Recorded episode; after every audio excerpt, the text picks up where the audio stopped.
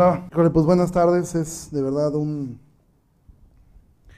un gusto y es muy conmovedor después de seis meses. Digo, tuvimos la primera reunión, también estuvo casi llena este, en su totalidad y bueno, han sido seis meses de no podernos ver, no poder este, podernos reunir de esta forma. Este es el diseño de Dios para la iglesia.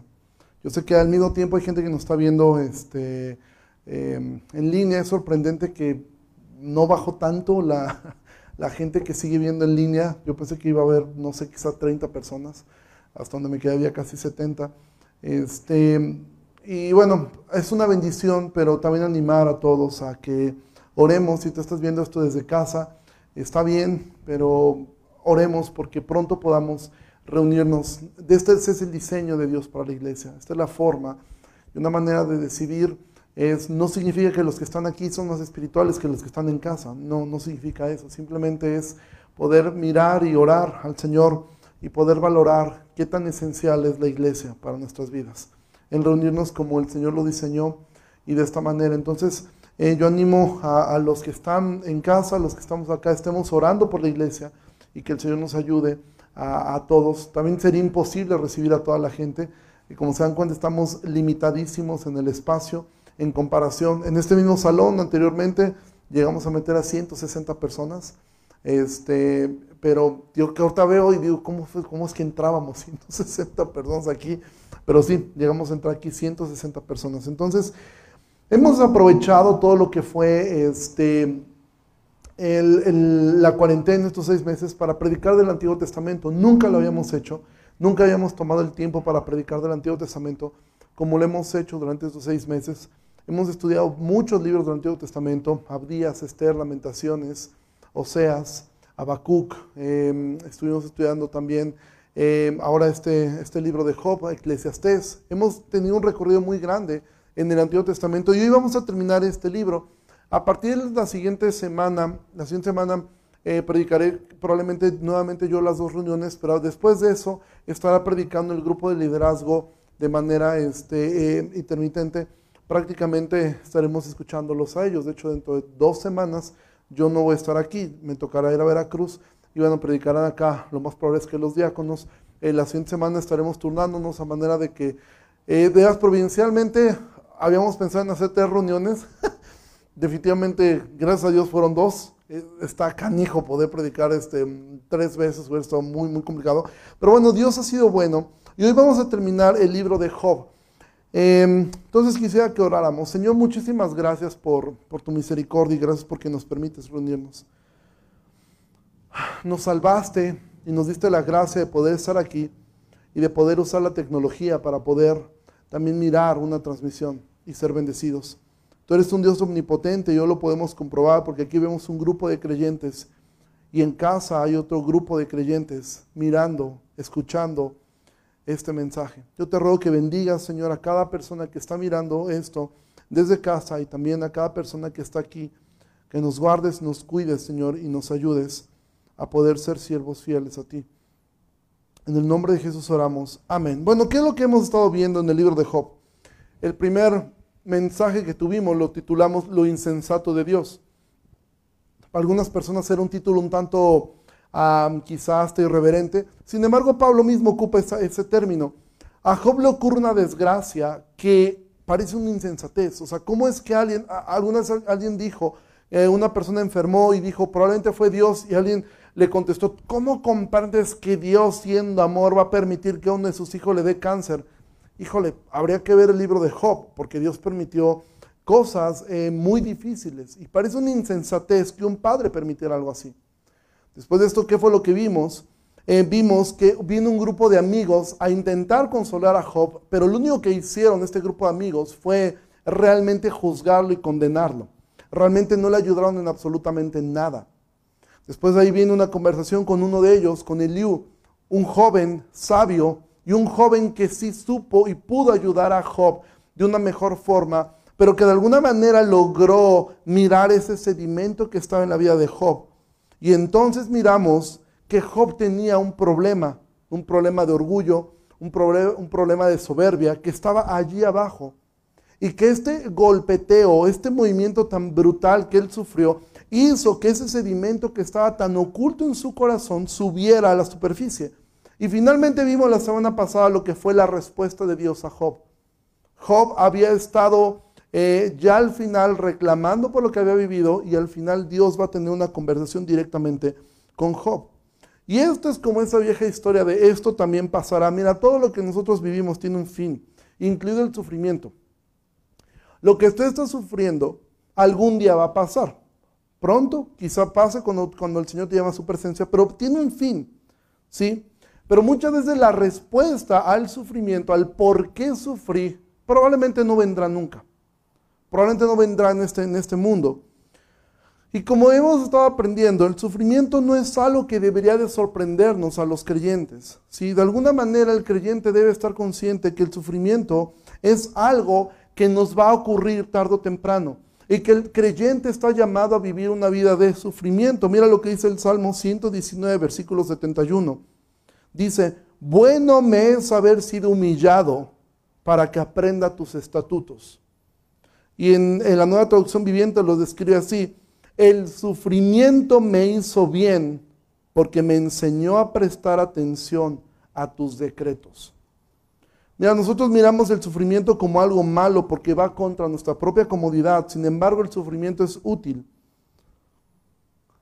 El sufrimiento es parte de lo que Dios usa para tu santificación. ¿Qué es la santificación? Santificación es, viene la palabra santo. La palabra santo significa apartado. A medida que tú te apartas del pecado, a medida que tú te apartas del mundo, tú estás creciendo en santidad. Mientras más lejos estés de la vida mundana, del pecado, más santidad hay en tu vida. Ahora, vemos el sufrimiento como algo malo. Sin embargo, el creyente, como he dicho, está llamado a una vida de sufrimiento, no a este grado precisamente, pero vaya que se sufre cuando tienes que perdonar a una persona. Vaya que se sufre cuando vas manejando y se te mete una persona y tú quieres gritarle hasta lo que no y respiras y te aguantas. Vaya que se sufre que todo el tiempo te estén señalando en ti en tu familia como el santo ron, en el trabajo te señalen como el homofóbico, como el intolerante, y que cómo se sufre cuando tú no puedes progresar como otras personas que hacen tranzas. ¿Cómo se sufre cuando tú tienes la oportunidad de poder ganar dinero ilícito y tú dices no? ¿Cómo se sufre? Es el sufrimiento al cual está llamado el creyente. No es que el creyente busque sufrir. Ese fue el error de la Iglesia Católica. La Iglesia Católica en algún momento pensó y entendió correctamente que el sufrimiento es algo bueno. Es algo que ayuda al proceso de santificación. En eso tienen razón. En lo que no tienen razón es que tú te lo provoques. Por eso es que vemos eh, eh, en algún momento hubo, el movimiento monástico, lo que hizo fue, bueno, vamos a sufrir, ¿cómo? Vamos a hacer ayunos prolongados, vamos a negarnos a todo tipo de placer y vamos a vivir encerrados en claustros. ¿Para qué? Para sufrir. Y cuando no suframos lo suficiente, hay que golpearnos. ¿Por qué? Porque el sufrimiento purifica. Y eso no es cierto. El sufrimiento es útil cuando Dios lo permite, no cuando tú lo buscas. O sea, no somos sadomasoquistas. ¿Sí me explico? O sea, pero cuando el sufrimiento llega, el creyente no busca sufrir, pero no rehuye al sufrimiento. Como creyentes no estamos en búsqueda de sufrir para sentirnos más dignos, más piadosos. No, no estamos buscando sufrir. Pero cuando el sufrimiento llega, no rehuimos de esto. El sufrimiento sirvió en la vida de Job para que él se diera cuenta que había un sedimento de orgullo en su corazón. Para que él se diera cuenta que lo que más le había dolido de todo esto era que había perdido su reputación, que tenía un ego lastimado, que tenía un orgullo lacerado. Y entonces Dios confronta a Job con una serie de preguntas. Y tú recordarás las preguntas que, vimos la semana pasada. Y de hecho en algún momento Dios es hasta un tanto irónico. No podría decir que Dios ocupa el sarcasmo, pero Dios siempre da la ironía. Tú recordarás cuando Dios le dice a Job, ok, vístete de majestad. Dale campeón vístete de majestad y entonces yo reconoceré que tu brazo te puede salvar. Pero tú recordarás estas preguntas, que fueron preguntas muy, muy, muy duras en algunos momentos, porque Job llegó a un punto de soberbia que aún la primera vez que Dios le da la palabra, ¿cuál fue la respuesta de Job? No tengo que decir. Si me pondré la mano en la boca, ¿qué te puedo responder? Lo traduce la nueva traducción viviente. ¿Por qué? Porque Job estaba ya enojado con Dios. Y cuando él escucha todo eso es como un niño enojado que le dice a su papá, ok, ¿qué te digo? ¿Qué te digo? Está bien, lo que tú digas. Y es donde Dios vuelve a hablar fuertemente. Pero en todo esto había mucho amor.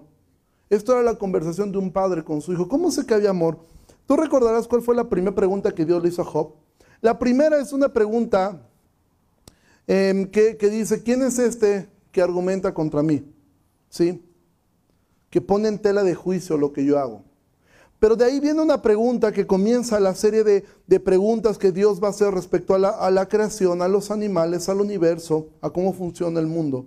Y la primera pregunta que Dios le hace, Job versículo 39, versículo 4, es esta. ¿Dónde estabas tú cuando yo fundaba la tierra? Házmelo saber si tienes inteligencia. Y mira, ¿por qué sé que esto tenía mucho amor?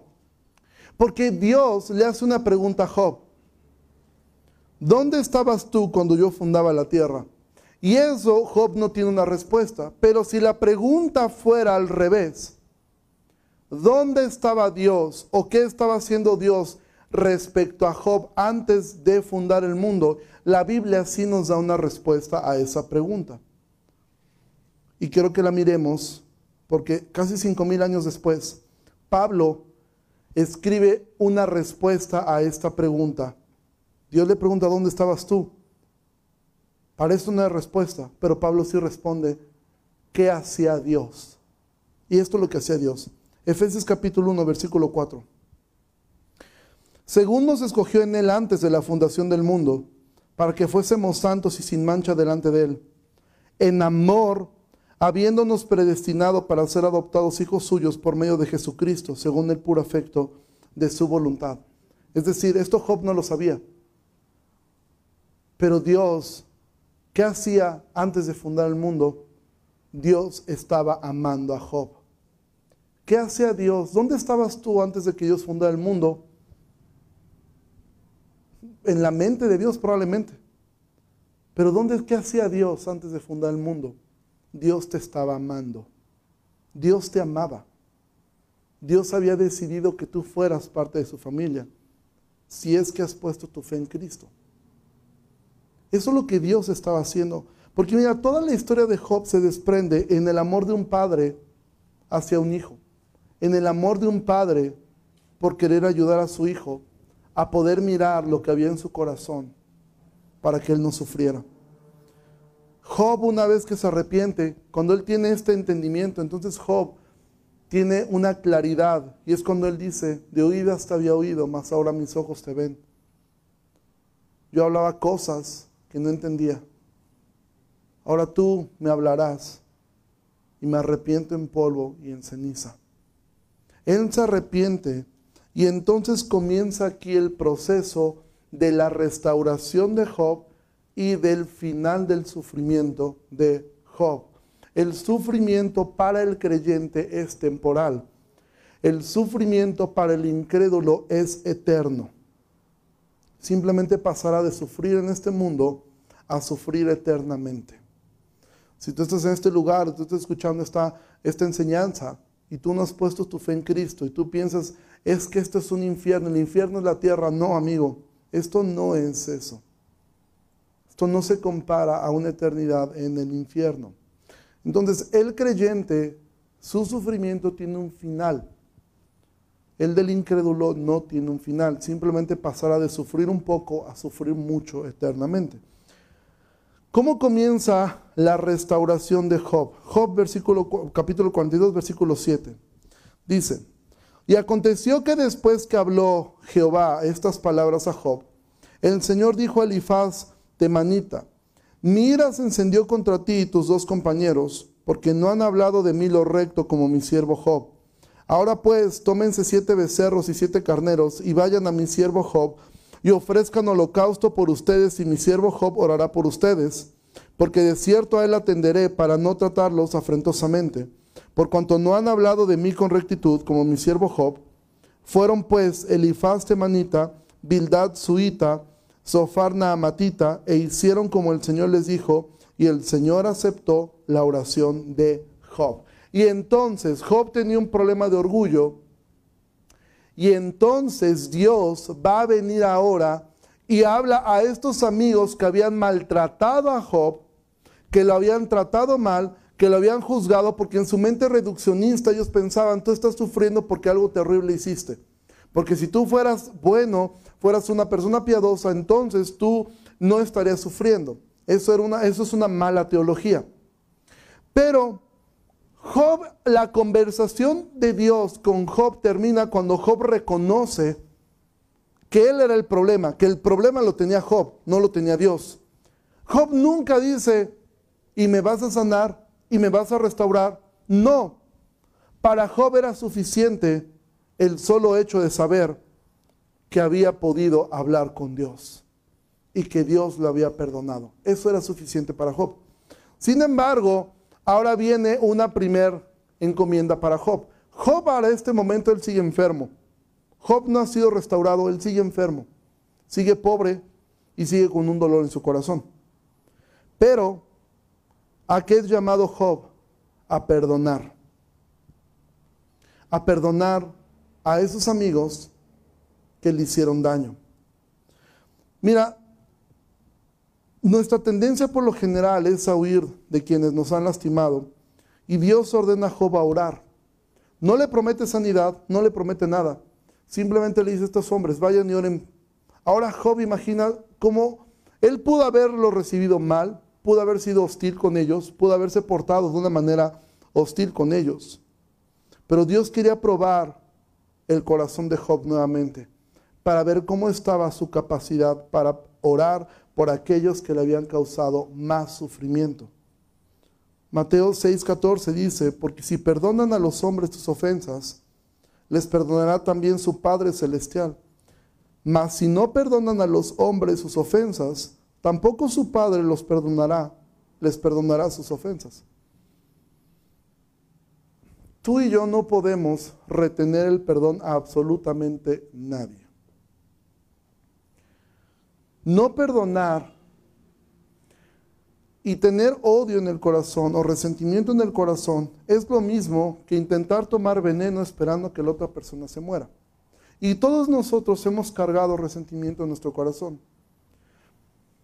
En la primera reunión ponía un ejemplo, una ilustración que ocupa un pastor. Imagina que en este momento, mira, todos recordarán el comercial este del cereal, eh, no recuerdo cuál era, creo que era Corn Pops, tiene un comercial donde le hacían algo mal a él y él se imaginaba que un coche le caía encima a la otra persona.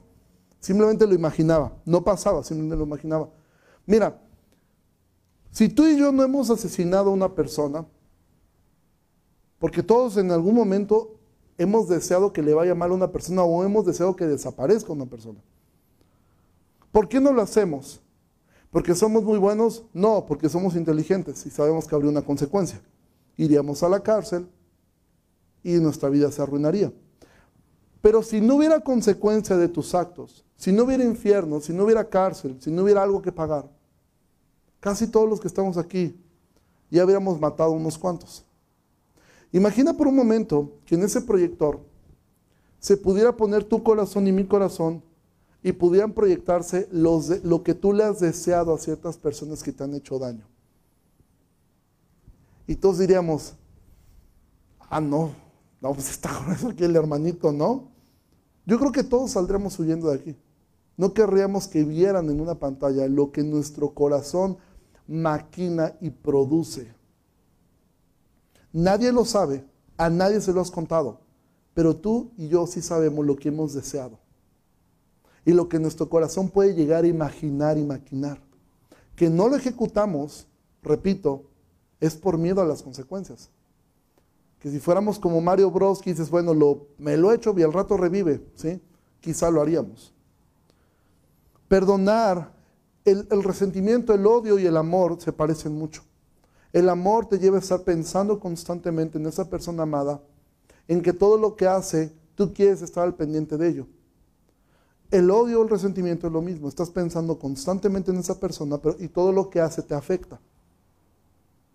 Por eso se dice que el odio y el amor hay un paso. No es que se parezcan, es que son muy similares. Solamente que uno busca el bien del otro y el otro está buscando constantemente el mal. Si Dios te ordena perdonar a alguien, ¿cómo reaccionas?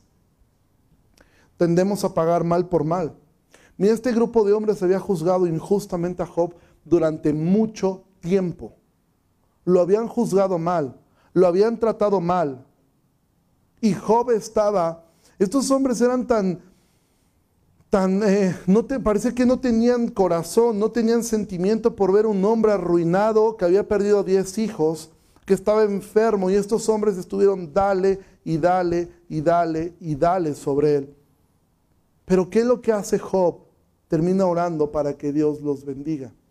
Amados, nosotros necesitamos aprender a perdonar. Y cuando te cueste trabajo perdonar, no te voy a decir acuérdate de la historia de Job. No, acuérdate de la cruz. Porque al final Job, lo que le estaba pasando era el resultado de la soberbia de su corazón. Aunque no puedo decir que fue esa la causa. Eso no lo sabemos el por qué pasó. Pero sí sabemos que él tenía orgullo y Dios lo trató, aprovechó la prueba para tratar ese orgullo. Tú y yo tenemos muchas cosas que cambiar. Entonces, cuando tengas que perdonar a alguien, voltea a la cruz y mira al Hijo de Dios orando.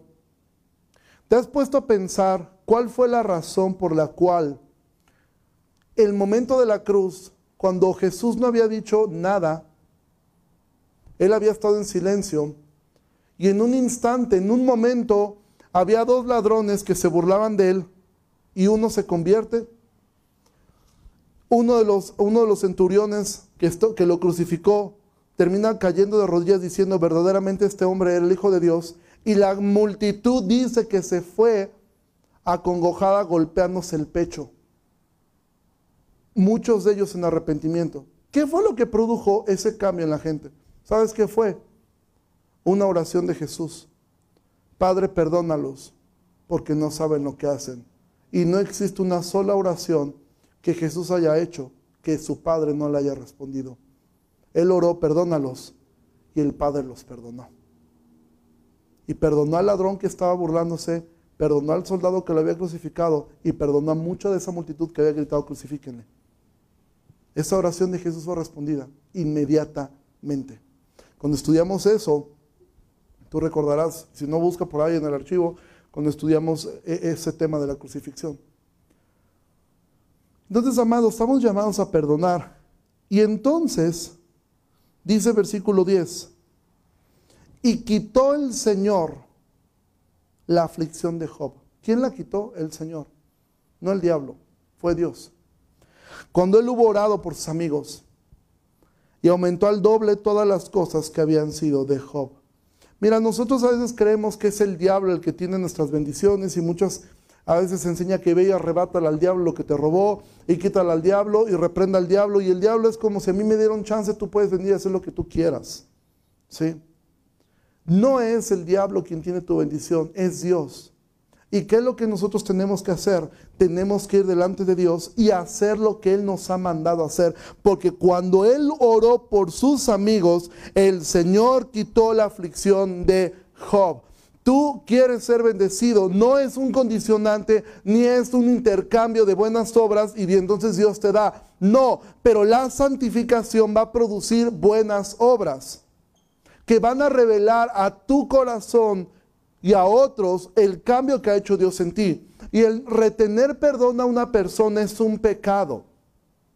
Job entonces perdona a sus amigos y entonces y el Señor quitó la aflicción de Job cuando hubo orado. Un corazón humilde siempre será bendecido por Dios. A veces no de la forma como, como tú y yo esperamos, a veces no de la forma que nos imaginamos, pero Dios siempre va a bendecir la obediencia. Y así comenzó la restauración de Job, pero el sufrimiento aún no había sido quitado. Simplemente había comenzado un proceso de restauración. Y ahora aquí viene otro asunto. Capítulo, versículo 11, Job 42, 11. Y vinieron a él todos sus hermanos y todas sus hermanas y todos los que antes le habían conocido y comieron con él pan en su casa y se condolieron de él y consolaron y le consolaron de todo aquel mal que el Señor había traído sobre él. Otra cosa interesante, el mal, ¿quién lo trajo hacia Job? ¿El diablo? Según Job, dice, el mal que el Señor había traído sobre él. Muchas veces Dios va a permitir que te ocurran cosas malas. Y yo sé que esto esa es la razón por la cual estas, eh, estas iglesias no crecemos tanto.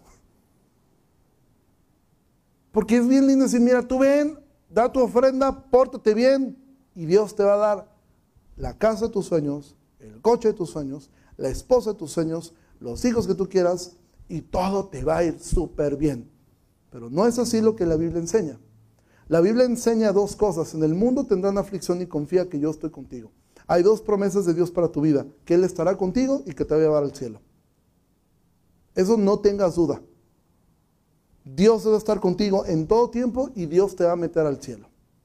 Esas promesas, de ahí en fuera, no existe una promesa universal de sanidad, ni de provisión, ni de que a todos nos va a ir bien, económicamente hablando, y bien en el, en el entendido que el mundo tiene de bien. Porque al creyente le va bien, pero ese bien a veces no coincide con lo que el mundo piensa. Dice, el mal que el Señor le trajo sobre él y cada uno le dio una pieza de dinero y un anillo de oro. Y bendijo el Señor el posterior estado de Job más que el primero, porque tuvo catorce mil ovejas, seis mil camellos, mil yuntas de bueyes y mil asnas. Ahora, aquí viene un asunto. ¿Te acuerdas de qué? Aquí leemos esto.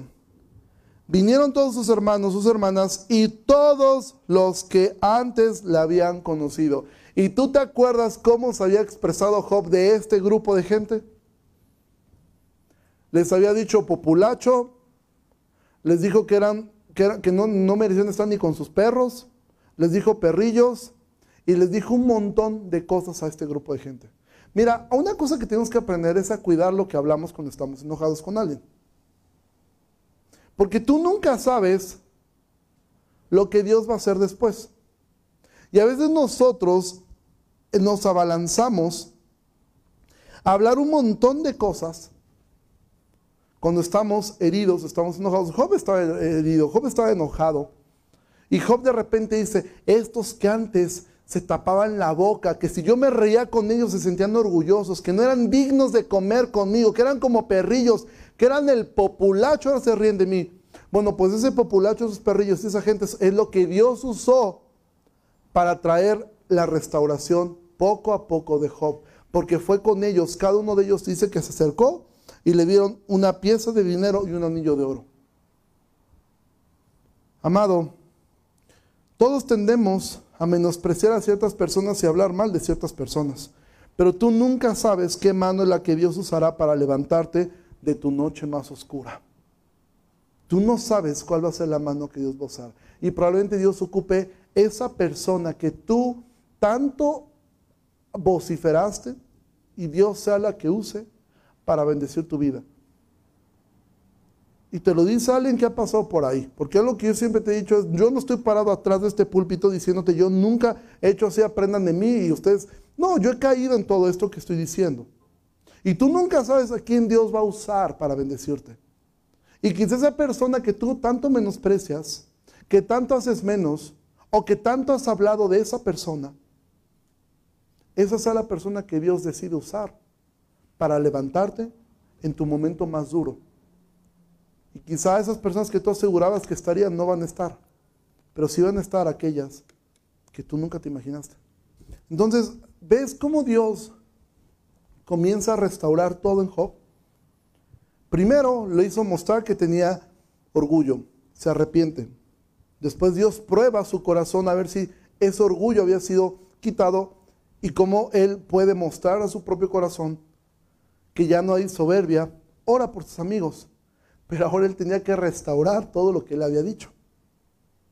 Y entonces Dios trae a esta gente y entonces Job tenía un cambio de actitud. Pero llegamos al versículo 13, que es donde probablemente estaré un poco más de tiempo en este punto. Versículo 13. Y tuvo siete hijos y tres hijas. Y lo leemos muy rápido, pero este texto tiene tantas implicaciones, tantas implicaciones. de ternura de Dios, de amor de Dios, de cuidado de Dios y de cómo Dios puede restaurar todo. ¿Cuántos hijos tenía Job? Tenía diez. Y Dios le devuelve diez hijos.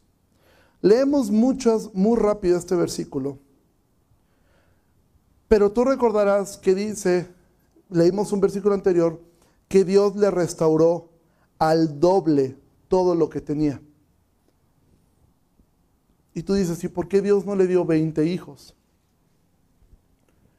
Amado, porque aquí se muestra el carácter de Dios, aún de cuidar el duelo. Un hijo no se sustituye jamás. Jamás. Dios no le dijo, a ver, ahí te van 20, olvídate de los otros 10. No. Dios le dio el doble de hijos también. Solo que 10 estaban en la eternidad y ahora tenía 10 en, en el mundo. Porque Dios sí entiende el dolor. Dios sí, y mira, solamente quienes hayan perdido un hijo pudieran comprender lo que es el dolor de perder un hijo. Yo conozco gente, señoras adultas, que perdieron hijos en su juventud y ya son adultos y aún lo siguen recordando. Ya no hay dolor, pero nunca se olvida un hijo, jamás. No es que Dios sustituyó sus diez hijos. Dios le da el doble de hijos a Job. Y esta es la primera implicación de este texto. Pero hay otra implicación aquí. ¿Cuál es? La esposa de Job. Nosotros tendemos a pensar y en la esposa de Job, y si yo te digo, ¿qué es lo que te viene a la mente del esposo de Job? El 90% de los que conozcan la historia será esta la respuesta. Ah, sí, la que le dijo a Job, maldiza a Dios y muérete. Eso es lo que nos viene a la mente cuando pensamos en la esposa de Job. O sea, la esposa de Job es como el villano en esta película, ¿sí? Porque en esta, en esta historia solamente hay seis personajes. Job, sus tres amigos, Eliú, la esposa.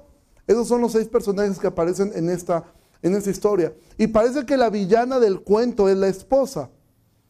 Aún yo mismo a veces he dicho en son de, de, ironía o sarcasmo que digo, ¿por qué Dios no le dejó mejor un camello en vez de la esposa Job? Le quitó todo y le deja lo que menos le ayudaba. Pero eso es un error. Amado, por increíble que parezca, al final Dios cuando reprende, reprende a estos tres amigos solamente. No reprende Liu porque Liu habló con verdad y con justicia, pero tampoco una reprensión sobre la vida de la esposa de Job. Esta mujer sí en su dolor deseó que Job maldiciera a Dios y luego que se muriera. Eso, eso lo sabemos. Pero ¿sabes qué otra cosa sabemos de la esposa de Job? Que permaneció con él. Eso, también lo sabemos del esposo de Job. Y eso es algo en lo cual pocas veces pensamos. Que sí, en algún momento en su dolor, en ese dolor tan profundo que ella sentía, deseó que su esposo muriera y que maldijera a Dios. Eso lo sabemos. También sabemos que llegó un punto en que ella repudiaba a Job, porque Job dice, aún mi, esposa repudia mi aliento. Pero ¿sabes qué sabemos también de ella? Que permaneció allí con él. Mujer, generalmente yo siempre me dirijo a los hombres, pero esta vez por el texto quiero dirigirme a ustedes, hermanas.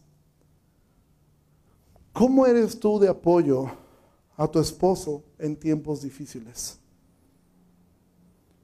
Si tienes la bendición de tener un esposo piadoso, ¿Cómo tú lo animas a Él? ¿O eres, eres una ayuda idónea para Él? ¿O eres una carga, o como dijera el libro de Proverbios, una carcoma para los huesos, que lo que hace es que empuja a su marido a hundirse más y más en los momentos más duros? Si tú eres una mujer que para cada solución tienes un problema, si para cada cosa que tu esposo dice, oye, ¿Qué piensas si hacemos esto? ¿Cómo crees? Eso no va a funcionar. Oye, se me está ocurriendo que estás loco, eso no. Eh, oye, piensa esto, ay, vas con lo mismo que hace tu hermano. Y entonces ya hay un punto en tu esposo ya no sabe qué hacer. Tú dices, no vas a hacer nada. Y como esposa, como mujer, ¿cómo eres realmente allí? Tú en el altar dijiste en la salud y en la enfermedad. Bueno, ¿cómo te comportas en la enfermedad con tu marido? ¿Cómo eres en los momentos difíciles? Si perdiera tu esposo absolutamente todo lo que tiene en un momento, aún por un error suyo, aún por no haber escuchado, ¿cómo actuarías tú? Dirías, no, hasta aquí llegamos. Yo aquí le paro y me voy. Yo no voy a sufrir contigo. Y menos tus malas decisiones. Nosotros tendemos a juzgar muy rápido a la esposa de Job, pero lo cierto es que pocas mujeres han sufrido como ella y permanecido ahí. La esposa de Job no se fue, ahí se quedó. Sí, mostró su debilidad, mostró su enojo, mostró su frustración, pero solamente una mujer que ha perdido 10 hijos, ha perdido su economía y tiene a su marido enfermo, pudiera levantar la primera piedra y arrojarla. Esta mujer permaneció allí Ahí se quedó. Mujer, tienes que trabajar en ser una ayuda idónea. Eso no significa solapar lo que haga mal tu marido, porque eso es igual de malo. Y también no estoy, no estoy diciendo que esto es un llamado a soportar un sufrimiento como una mujer que es víctima de violencia doméstica. Nada que ver. O sea, yo no estoy diciendo aquí, no, si tu esposo te pega, tú sufres. No, si tu esposo te pega, ve y, ve y demándalo ve y levanta una denuncia, ¿sí? Y demándalo. Eh, perdónalo, por supuesto que lo perdonas, pero por lo menos ve y levanta para que haya un antecedente. Si es creyente, inmediatamente ven a, la iglesia y hablemos con él. Y, eso, y este será el consejo que te daríamos. Un hombre que golpea a su esposa es un hombre peligroso. Y si hay hijos, doblemente peligroso aún para sus hijos. Entonces no estoy diciendo que la mujer está llamada a sufrir, a que le pasen por encima. Lo que estoy diciendo es a sufrir. Dices, mi esposo perdió el trabajo en esta cuarentena. En esta cuarentena el negocio que teníamos se nos está viendo a pique. ¿Y tú qué haces? ¿Te desesperas? Tu esposo propone, oye, ¿qué tal si vendemos eso? No, no, no, yo no me deshago de eso. A ver cómo le haces, pero yo no me deshago de esto. Yo no voy a, yo no voy a tener una incomodidad. Tu esposo, ¿sabes qué? Lo que tenemos que hacer es quizá movernos a una casa más pequeña y rentar. No, yo no, Señor. ¿Sabes qué? Vendemos de coche en nombre, yo en camión jamás. La esposa de Job estuvo allí y ahí se quedó. No se fue. Fue débil, sí, pero más que recordarla como la mujer que dijo, maldice a Dios y muérete, deberíamos recordarla a ella como la mujer que se quedó ahí y que no se fue. Mujer, ¿cómo es que tú eres una mujer virtuosa? Estar en los tiempos buenos, cualquier persona lo puede hacer. En los momentos malos es donde realmente se ve el pacto que tú has hecho delante de Dios. voy a citar un fragmento de una mujer llamada Vilma de Méndez, esposa de un pastor de la IBI. Y, y hablando de la esposa de Job, ella escribe esto. Hay mujeres como la esposa de Lot, que por el desaliento y desánimo, lo negativo y el pesimismo está en su boca. Sus palabras son como golpes de espada, sus palabras de irrespeto, su tono los despedaza y hace que la iniciativa de su esposo como líder se vea truncada. Maldice a Dios y muérete. Es lo que decimos como esposas muchas veces. La murmuración a su espalda, el irrespeto frente a nuestros hijos y demás cosas. Es como gritarle, maldice a Dios y muérete. Lo que sabemos de la esposa de Job es que ella volvió a amar a su marido. ¿Cómo lo sabemos? Pues tuvieron 10 hijos nomás. Y con esto también vino un consuelo para su vida. Mira, Dios no es ajeno al dolor. Y Dios que nos ordena y dice que el amor cubre multitud de faltas, Dios también cubrió las faltas de esta mujer. Y estoy seguro que en algún momento ella también mostró arrepentimiento. Pero Dios no hay un juicio sobre esta mujer por lo que dijo, porque al final del día ahí se quedó. Ahí ella se quedó. Y entonces viene parte, y esto sigue, date cuenta, Dios muestra el pecado de Job su orgullo, lo pone a prueba perdonando a otros, Después restaura esas relaciones, le hace ver, mira Job, ahí viene el populacho. Y sobre ese, ese, populacho que te saca, es el que voy a usar para sacarte adelante. restaura su relación familiar. Y vemos acá, versículo 14, dice, llamó el nombre de la primera Gemima, el de la segunda Cesia y el de la tercera Keren Apuk. Y no había mujeres tan hermosas como las hijas de Job en toda la tierra, y les dio su padre herencia entre sus hermanos. Y es sumamente significativo que el libro de Job nos da el nombre de las tres hijas de Job. Esto es muy poco común en la Biblia. Generalmente se da el nombre de los hombres y a las mujeres casi nunca se da el nombre. Aquí es tres y aparte hay una descripción que dice que no había mujeres tan hermosas como las hijas de Job en toda la tierra. Y esto fue parte del consuelo y fue tan significativo para Job sus hijas, no solamente por la belleza física, sino por los nombres que le pone. Ahora, yo no voy aquí a alegorizar los nombres, sencillamente los voy a leer lo que significan estos nombres.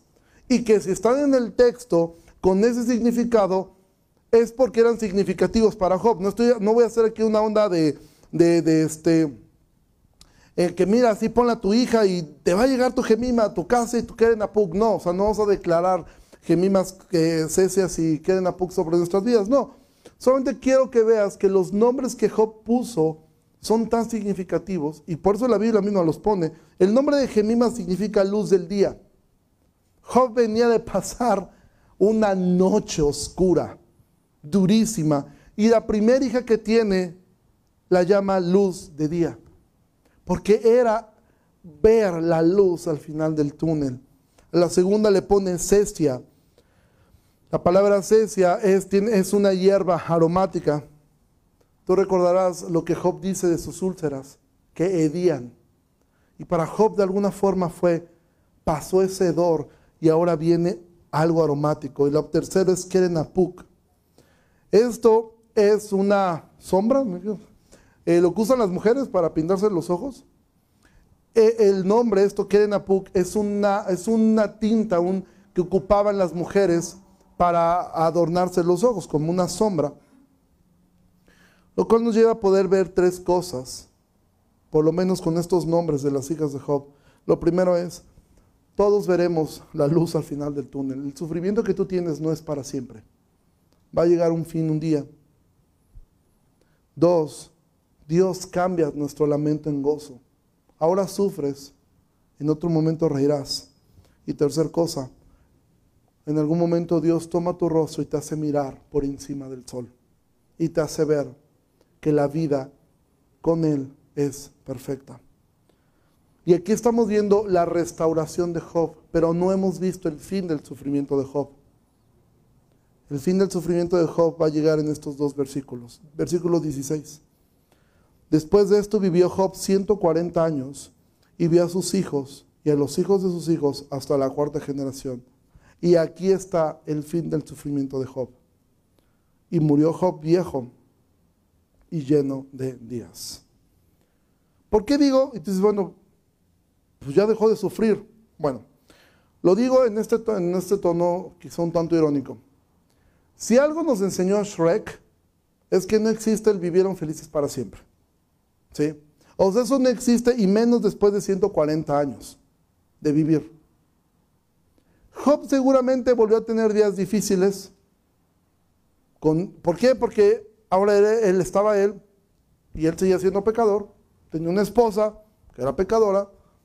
Después se sumaron 10 pecadorcitos. Hicieron 12 pecadores.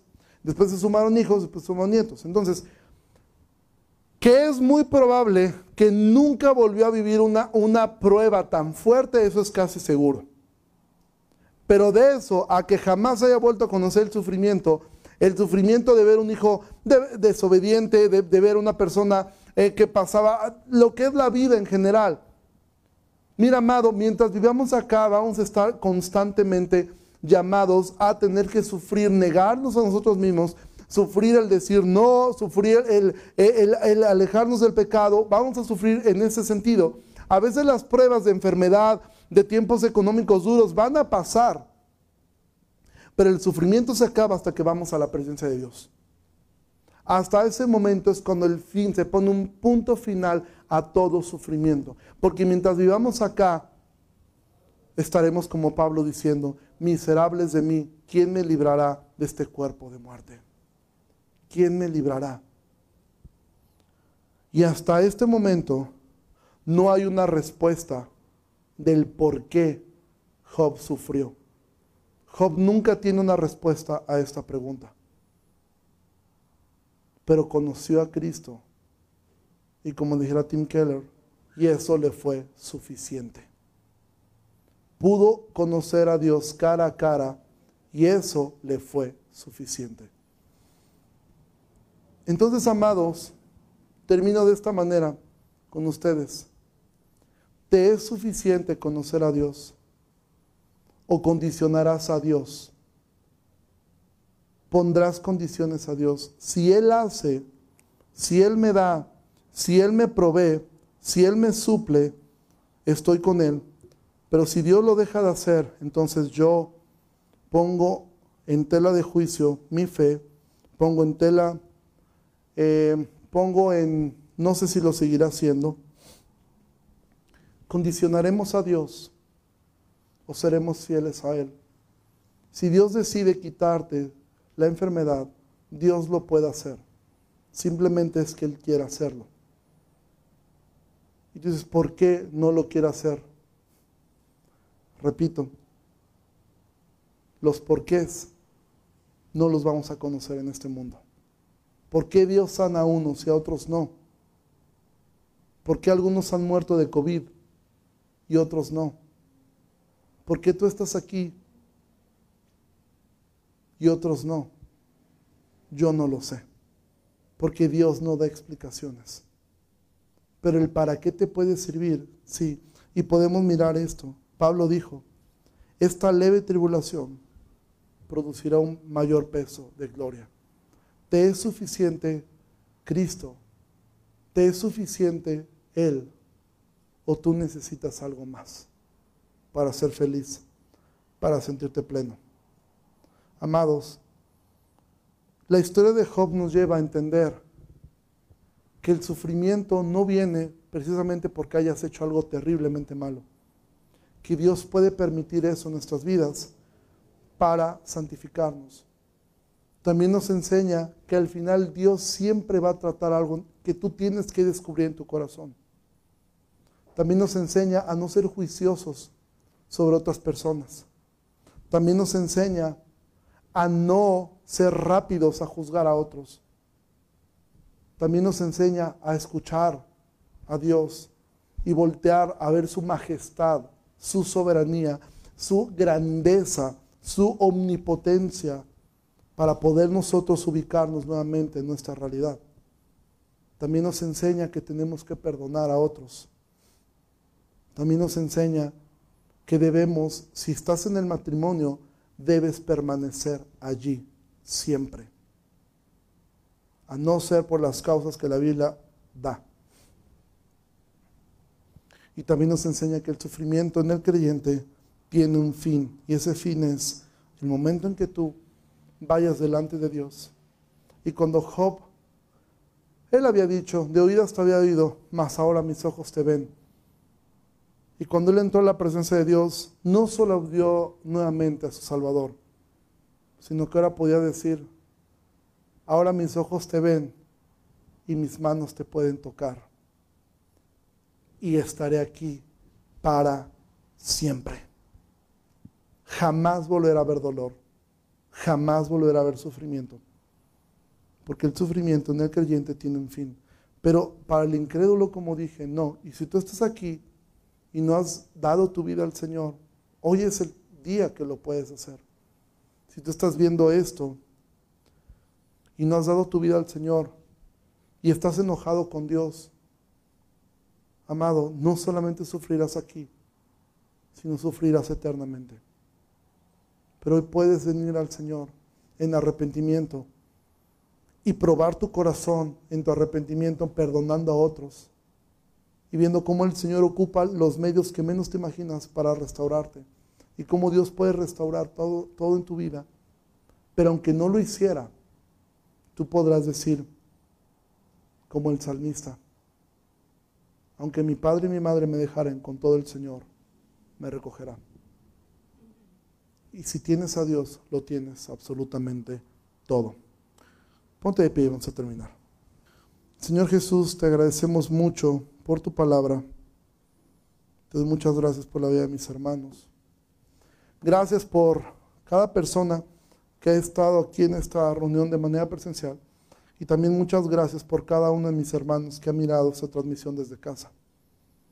Te ruego que bendigas a cada uno de nosotros y nos ayudes, Señor, a ser como Cristo. Que así como cantamos hoy aquí eh, eh, en, nuestra reunión, que se hizo, tomó forma de siervo y entregó su vida hasta la muerte y muerte de cruz.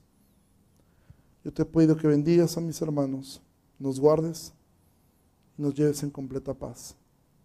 Ayúdanos no a ser como Job, sino a ser como Cristo. A perdonar como tú perdonaste. A amar como tú amabas. Y a tener una vida sacrificial. sacrificial. Te lo pido todo esto, Señor, en el nombre de Jesús. Amén. Pues iglesia, Dios les bendiga muchísimo. De verdad, no tengo ni palabras para expresar lo feliz que estoy de poder, eh, y estamos todos nosotros de poder vernos acá. Eh, de igual manera, los que están en la transmisión, pues les extrañamos y sé que pronto nos veremos. Recuerda, eh, si tú quieres seguir asistiendo, si estás viendo esto, puedes hacerlo, marca el número de WhatsApp y veremos. Y si es necesario que hagamos tres reuniones, hacemos tres reuniones, pero queremos estar juntos. Entonces, yo les bendiga mucho, nos vemos la siguiente semana y que pasen un excelente domingo. Gracias. Música